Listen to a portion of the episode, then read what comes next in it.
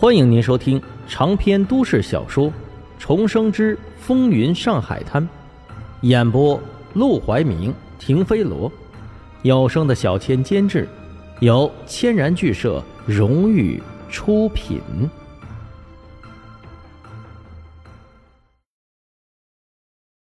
第二百七十一章：最美丽的女人。教堂门口，杀手还没有离开。正如那个女人说的一样，他堵在门口，就等沈梦生出来，不让他在教堂里动手，那他就在教堂外面动手。反正他也不能一直藏在里面呢。但他就这么一直从上午等到下午，从下午等到天黑，直到女人和几个洋人从教堂里走出来，把教堂的大门锁了起来，也始终不见沈梦生的身影。人呢？人呢？他很想冲过去问问那个女人沈梦生的下落，但是没用，女人根本不会搭理他。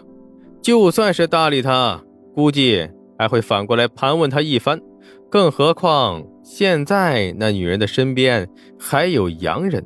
杀手想了想，沈梦生不可能被锁在教堂里面，八成是已经逃跑了。想到此处。他立即围着教堂开始寻找起来，转了一圈之后，果然发现这教堂除了正门之外，还有最后面的两个侧门。操！沈梦生一定是从侧门跑了，而那女人就是沈梦生的掩护。他娘的，这小子命怎么这么好啊？没办法，他只能垂头丧气地回到巷子里。拖起被他丢在巷子里一整天的黄包车，跑回去找马祥生复命去了。啪的一声，马祥生得知事情整个过程之后，毫不犹豫的给了那杀手来了一记耳光。一个女人就把你吓跑了，我要你有什么用？杀手辩解道：“那那女人肯定不是一般的女人，她长她长得太美了，而且她说那教堂是她花钱建的，我想。”那人一定非富即贵啊！要是我当他的面抓沈梦生，沈梦生又把咱供出来，说不定惹祸上身啊！老大，不用解释了。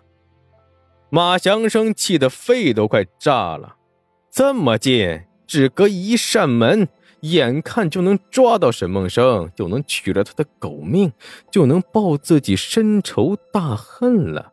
结果到嘴边的肥肉。被一个女人给弄得飞走了，这女人到底什么来头？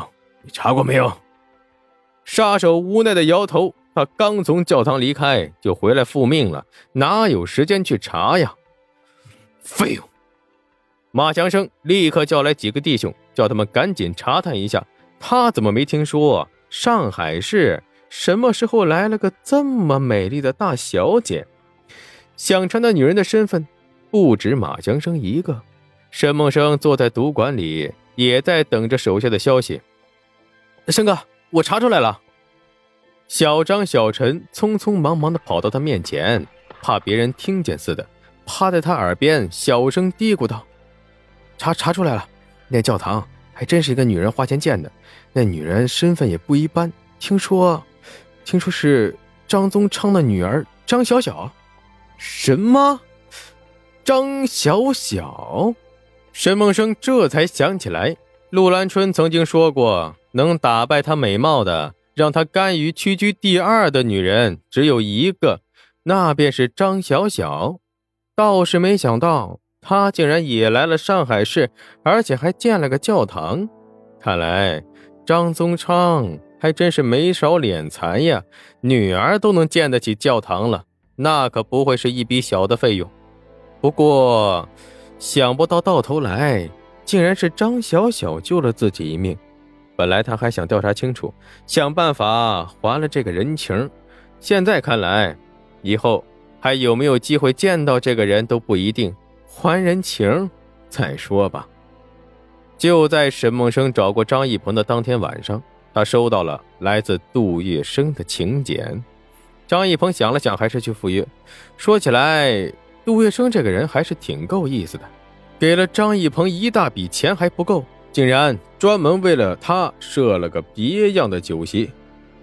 我知道张专员不贪财，也不好赌钱，就喜欢一个色字，因此特地给张专员准备了十个美女，请张专员享用。”说着，他拍了拍手，便把那十个美女给请了出来。张专员一看，眼都直了。艳肥环瘦，什么类型都有，这也太美了，简直是十个仙女啊！他当即就控制不住的朝那十个美女扑了过去，一晚贪欢。第二天早上，他从十个美女怀抱中醒来，只感觉自己就像被榨干了一样，走路都是飘的。然而这还没完。杜月笙还给他准备了精致的早餐，又让人给他送来一套崭新合体的西装皮鞋，派了专车亲自把张一鹏送回了府邸。他之所以这样招待他，就是因为他们要打通这条走私烟土的路线，其中张一鹏就是最重要的一环。要是把他搞定，那就事半功倍；要是他出了问题，那他们整个就都完了。张一鹏回到家，满心喜悦，拿了钱也爽过了。可以说呀，杜月笙把他伺候的是很满意，很舒服。说实话，他都想交杜月笙这个朋友了。可惜呀，可惜，你干什么不好啊？非要去走私烟土。正所谓公私分明。他身为禁烟专员。